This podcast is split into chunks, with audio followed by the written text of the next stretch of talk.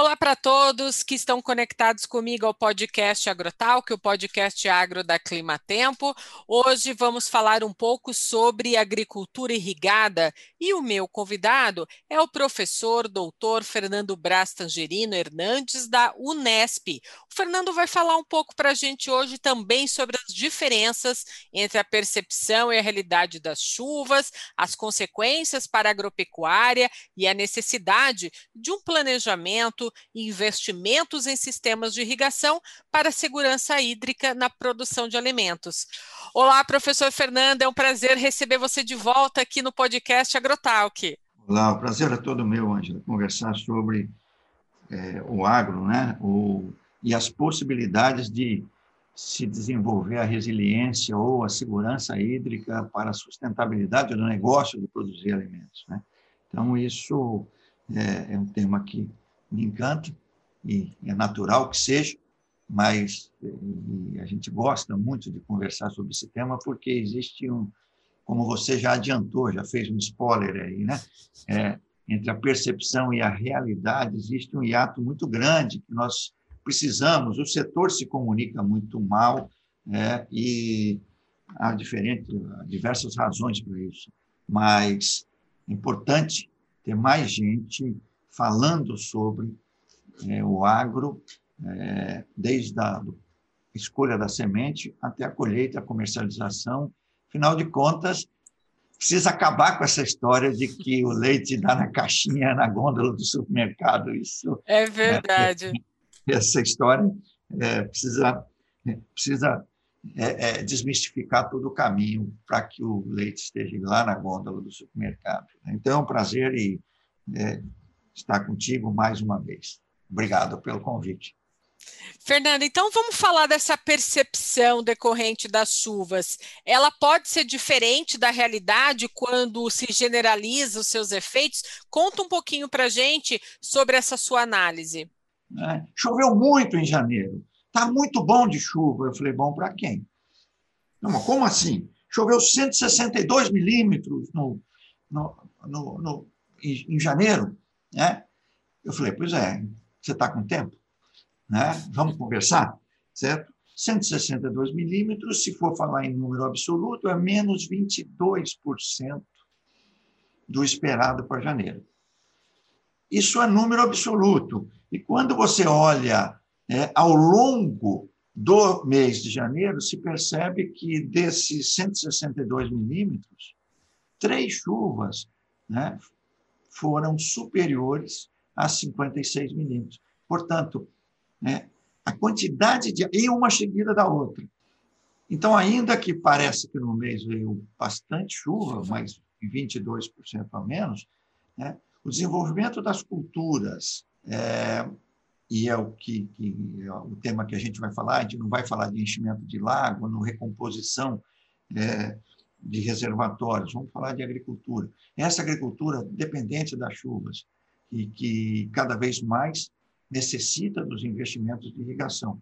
Quando você concentra essas chuvas, né, e, os, e os demais dias? Afinal de contas, nós temos aí, o mesmo janeiro, nós fechamos com 4 milímetros por dia de evapotranspiração. 4 milímetros vezes 31 dias, 4 vezes 3, 12, 124 milímetros foi evapotranspiração. Né? Se essa água viesse todo dia, escalonadinha, 162 milímetros, está ótimo, mas não vem. Então você tem déficit hídrico. E aí você é obrigado a voltar e explicar como é que foi dezembro. Bom, dezembro teve chuva 8% a menos. E como é que foi 2020? 2020, nós tivemos 35% menos chuva ao longo do ano todo. E como é que foi 2019? Menos 13%. Então, para quem esperava na região 1.200 milímetros, chegou em média do Noroeste Paulista 770 milímetros. Como sobreviver numa situação dessa? Né? Com investimentos em sistemas de irrigação. E aí a gente fala, o sistema de irrigação depende de água. E aí a gente pode falar, sim, do ano todo, do armazenamento da água no solo, da recomposição de, é, de reservatórios. É, nós tivemos vários casos aqui, Ângela, em que houve o um investimento no sistema de irrigação e acabou a água da represa. Então, é, a disponibilidade das chuvas no tempo no espaço é cada vez mais objeto de atenção e interpretação para que você tenha a segurança hídrica para que o negócio de produzir alimentos tenha lucro, que é o objetivo, é um negócio. Né? Então, planejamento, o resumo disso tudo, desse apanhadão todo aí, certo? Logo de cara, certo? É a necessidade de planejamento, capacitação, conhecimento e investimento. Sim, as chuvas, né? É, a gente começa a observar que elas estão caindo é, muito fortes e um volume muito grande em um dia só. Isso é só é, é um exemplo do que ocorre às vezes no mês. Às vezes ocorre mais de uma chuva dessas, mas assim cai muita chuva num único dia e os outros restantes dos dias do mês sequer cai uma gota. E isso realmente preocupa os produtores rurais, porque, como você mesmo citou aqui, é necessário que se chova um pouquinho a cada dia. Então, seria ótimo aquele cenário assim, né, Fernando? Sol e chuva, né, na medida certa para o produtor rural e, é claro, na medida certa para aquela cultura na fase que ela está se desenvolvendo. Mas a gente observa que não é assim que acontece dentro desse seu trabalho na Unesp, como que você vem observando é, o crescimento desses sistemas de irrigação no Noroeste Paulista nos últimos anos? Bom, é, eu quero antes, né, eu quero antes é, complementar as informações, a informação que você acabou de falar, certo? A chuva, olha o que acontece, entre fevereiro choveu no Noroeste Paulista, 92 milímetros em média. Aqueles que não ouvem, como nos ouvem, né, e considerando que é, o agrotalk tem abrangência nacional, que ultrapassa nossas fronteiras, eu falo aqui de Ilha Solteira, dessa região noroeste paulista, que é uma região é, compreendida entre a margem direita do rio Tietê, que corta o estado de São Paulo inteiro, a margem esquerda do Rio Grande, tendo na margem direita o estado de Minas Gerais, e tendo o Rio Paraná ao fundo, e do outro lado do Rio Paraná temos lá o Mato Grosso do Sul. É, esse é o Noroeste Paulista. Tá? O que, que nós tivemos? Nós tivemos fevereiro com menos 43% das chuvas esperadas. Mas nós tivemos um caso mais grave. Nós tivemos um município chamado Sul de Minúcia, que a chuva total no no mês foi só de 40 milímetros. E olha só, nós consideramos dia de chuva agrícola quando chove mais do que 10 milímetros. Quantos dias com alguma chuva aconteceram em Sul de Minúcia em fevereiro? 13 dias. Totalizaram 40 milímetros. Quantos dessas chuvas foram superiores a 10 milímetros? Nem, nem um dia nem um dia. Em compensação, entramos em março, parece que toda a água que não caiu em 2019, 20, e em fevereiro, em janeiro, sobre. Está caindo caiu, agora.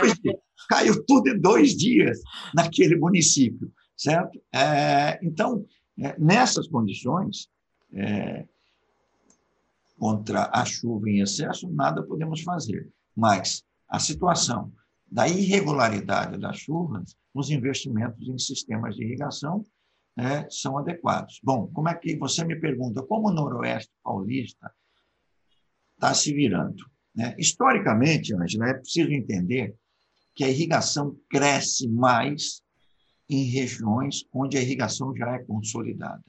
O efeito vizinho, vizinhança, é muito forte. Ou o efeito aquele que já é irrigante ele não precisa ser convencido da vantagem do investimento em sistema de irrigação. Por que, que ele não investe mais? Ou falta dinheiro, ou falta espaço, falta terra. Certo? Então, é, o Noroeste Paulista tem tido um crescimento muito bom. É, o, as, os citros, que, é, do ponto de vista da irrigação localizada, houve uma expansão considerável nos investimentos em citros, é, e citros é interessante a gente dar uma, uma paradinha, contextuar, assim, é, o, o citrus, é, ele, é, você induz a floração, mas ele tem uma, uma situação que, quando você tem temperatura maiores que 35 graus, você tem um abortamento de flores.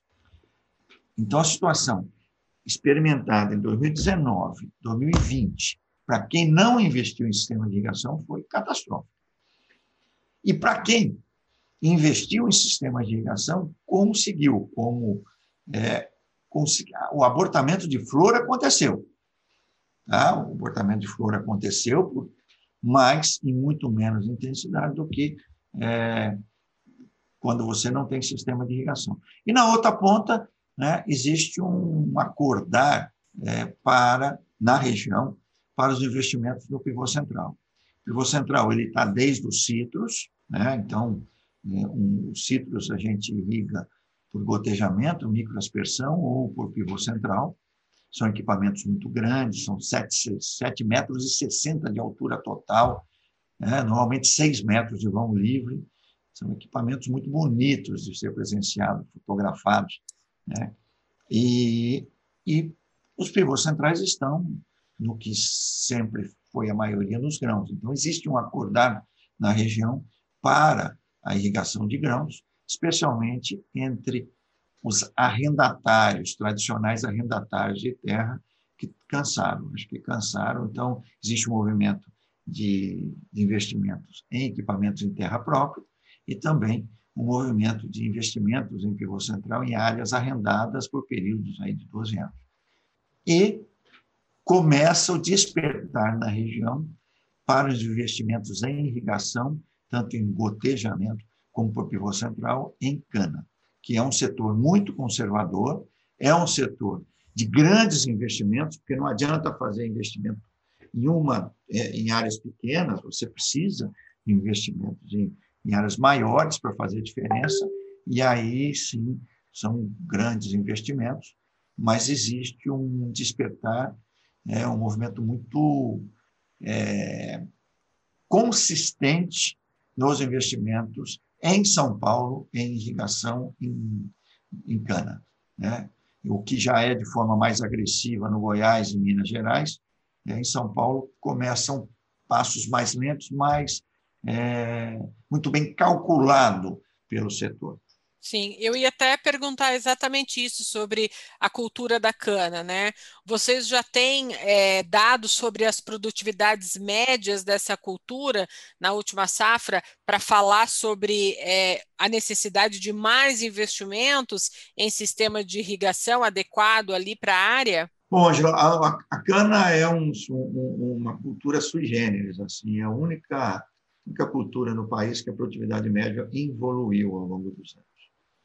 Todas, nós não vamos discutir as razões disso, né, até porque é, é, o nosso setor é irrigação, né, mas eu não tenho dúvida nenhuma de que parte da reversão dessa situação se dá com investimentos em sistemas de irrigação.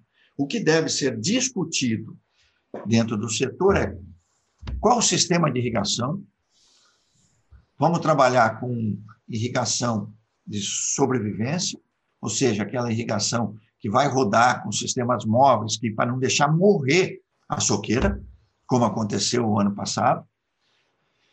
É, essa safra que vai, que começou semana passada, agora no começo, é, depende da usina, mas essencialmente começou em março, ela vai sofrer muito, vai ser pior do que a safra de 2019-20, tá?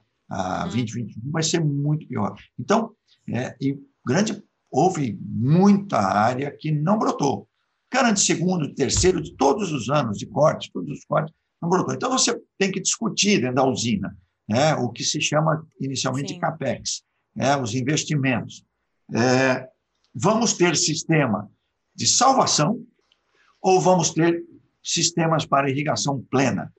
E aí nós estamos falando dos, do gotejamento ou do pivô central. Então, a discussão, num primeiro momento, é CAPEX contra OPEX, ou seja, qual sistema você vai, vai de, vai de pivô central ao custo aí de 11, é, custo médio, 11 mil reais por hectare, ou vai do gotejamento a 20 mil reais por hectare, e depois o OPEX, que é a capacidade desses sistemas de entregar água.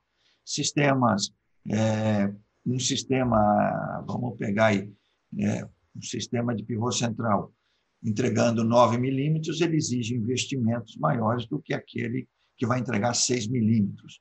Porém, o que entrega 6 milímetros, é, ele tem um custo operacional mais alto do que entrega 9. Isso devido ao sistema tributário é, brasileiro da energia elétrica. Então, é, a escolha disso é uma discussão que acontece nas usinas, tem que acontecer, não só nas usinas, também nos fornecedores, e a mesma coisa no gotejo. Só que o gotejo, como uma estrutura fixa, você trabalha com, com lâminas menores é, do que né, no pivô central. Então, essa, essa é a discussão que nós temos. E depois, uma vez feito o investimento, aí sim, o manejo da irrigação. Mas eu queria falar para vocês que os estudos é, que tem aqui na região têm mostrado com entre três e quatro safras, você paga todo o investimento é, no seu canavial, que vai sair numa vida útil de cinco cortes para, no mínimo, 11, 12, 13 cortes. Como se os sistemas de irrigação fossem excludentes, não é o meu pensamento, eles são complementares, certo? Eles são complementares, é assim que deve ter todo o planejamento, na complementariedade, onde, é, tecnicamente, se avalia que o pivô central vai bem, ali vai ele. Né? E na outra ponta, é, na, nas outras é, áreas, é, vai o gotejamento. Então, é, isso, viu, Ângela? Tem uma coisa que é importante esclarecer também, né? É, o pivô central ele irriga áreas circulares. Uhum. Tá? Então, o sistema Corner, que é um sistema em que irrigaria as áreas é, quadradas. Né? Um sistema, sistema muito caro no Brasil ainda. Nos Estados Unidos, na realidade, são poucas unidades no Brasil, né? eu não sei se valeria a pena, certo? Economicamente, tendo em vista o, o, o preço dele, né? É, então, o investimento necessário. Então, por isso que eu falo que eles são complementares, sistemas de irrigação são complementares. Eu acho que é, aos poucos, é, mesmo os defensores da irrigação localizada vão entender que os sistemas são complementares. E é assim que deveria ser a postura. Ô, Fernando, e a cultura do milho, hein? É, como que está a questão da cultura do milho, essa parte de irrigação de pivô central aí no Noroeste Paulista? Então, o milho, né, não só o milho, a soja, o feijão, existe uma outra percepção de que é, é muito comum né, você ver alguém na TV, no rádio, no, no, na mesa do boteco, falando assim: não, a conta de energia está extremamente cara, não vale a pena, eu não vou irrigar porque custa muito caro. Né? E o Matheus Fiorentino, que foi nosso aluno, que defendeu o seu trabalho é, é, final de, de, de, de, conclusão de curso, ele fez esse levantamento, tanto o milho, a soja e o feijão, e mostrando que não é isso que é o principal item do custo de produção. Obviamente, esses itens, é, o item energia elétrica, ele tem custos diferentes em função, volta lá na escolha do equipamento, certo? É, em função da capacidade do sistema. Quanto menor a capacidade de entrega de água diária do sistema, maior o custo operacional dele. É, e eu explico. Tá? Quando eu falei para vocês do nosso sistema tributário de energia elétrica, é que a energia elétrica é dividida em três valores ao longo do dia. Tá?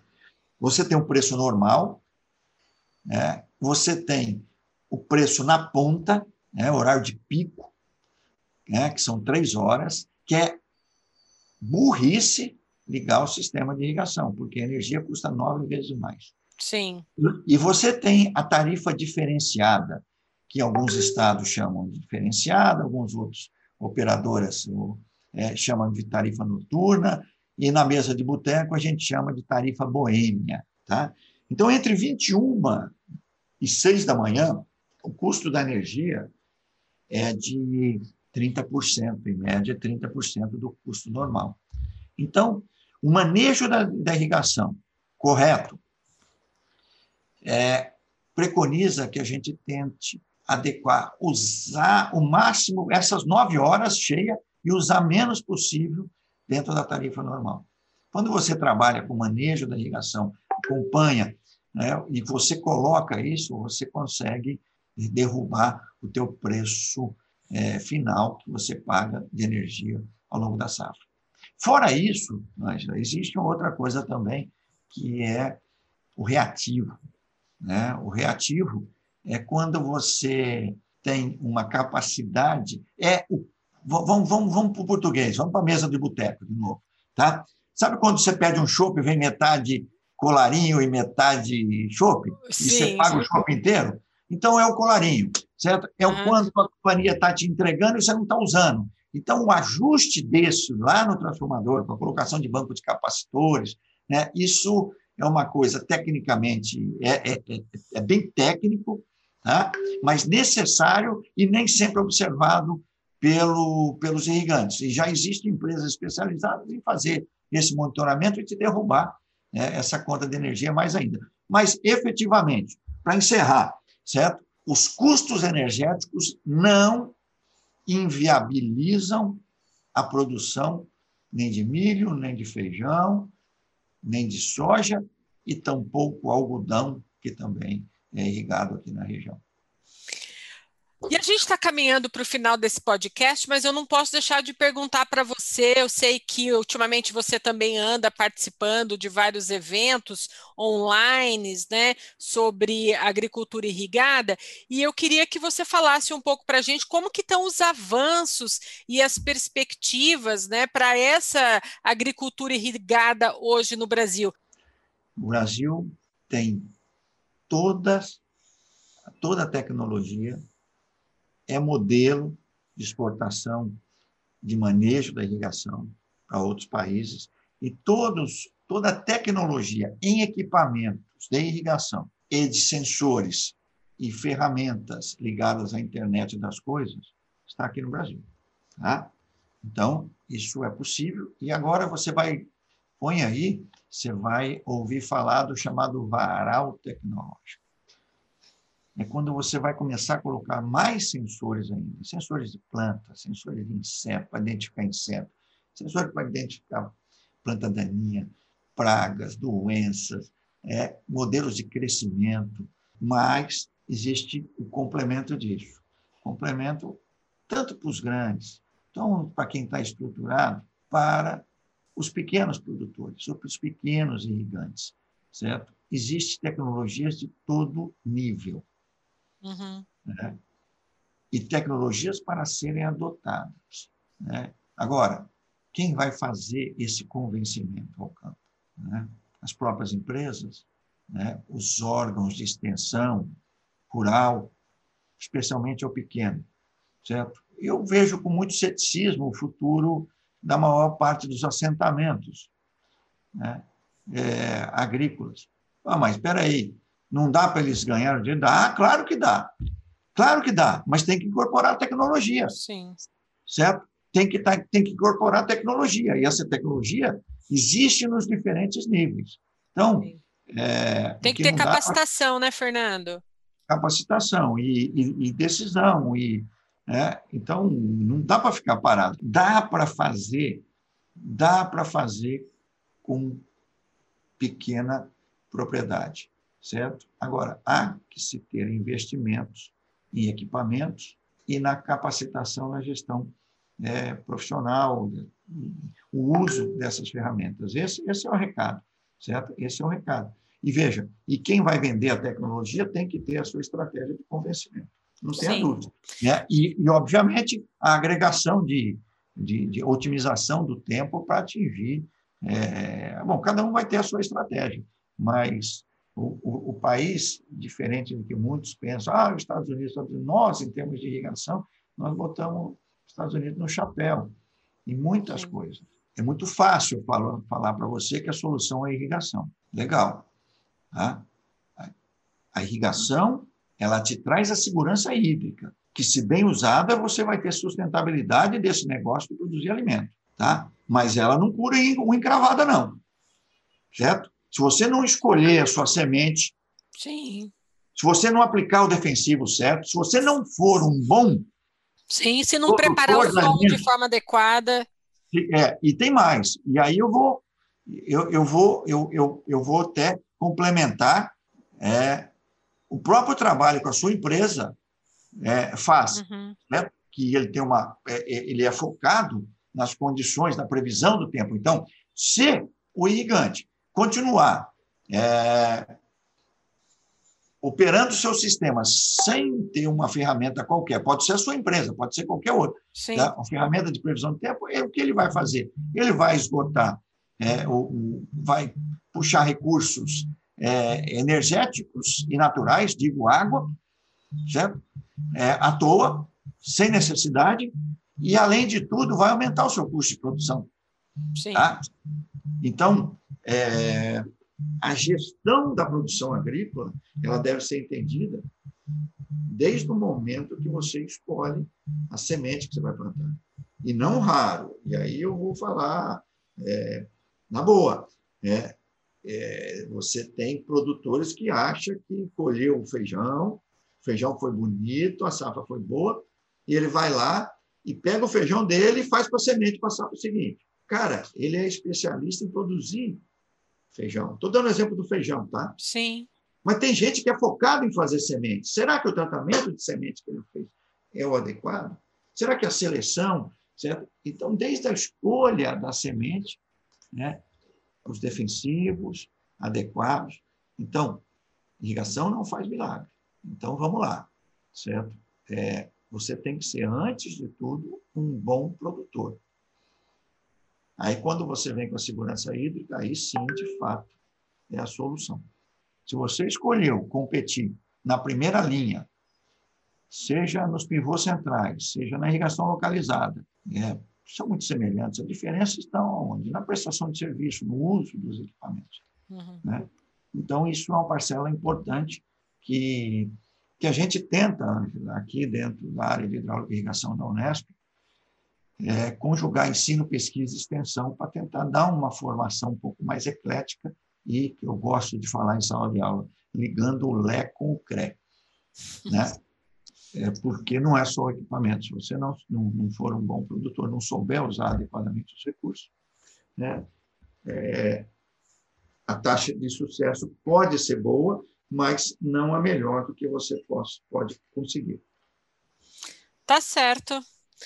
Olha, Fernando, muito obrigada por essa participação novamente aqui no podcast Agrotalk. É sempre um prazer receber você aqui, trazendo para a gente esse seu conhecimento. Então, fica aqui é, o meu agradecimento pelo seu tempo aqui com a gente no podcast Agrotalk. Muito bom. Eu que agradeço, eu que agradeço mais uma vez a oportunidade. Né? Estamos sempre à disposição e é isso. E quem quiser conhecer um pouquinho mais sobre agricultura irrigada, digita aí no Google Irrigação Unesp. Tem muita coisa interessante que a nossa universidade coloca à disposição para a transferência de conhecimento, de informação. Né? A gente chama de democratização do conhecimento, informação e transparência de ações. Né? Então, é isso. Exatamente. E nós aqui no podcast Agrotalk somos também uma janela para disseminar esse conhecimento aí muito importante para o produtor rural. Até a próxima, viu, Fernando, com outras informações aí para o produtor rural. Obrigado. Estamos aí, estamos juntos, tá bom? Um, um abraço. Um abração, valeu.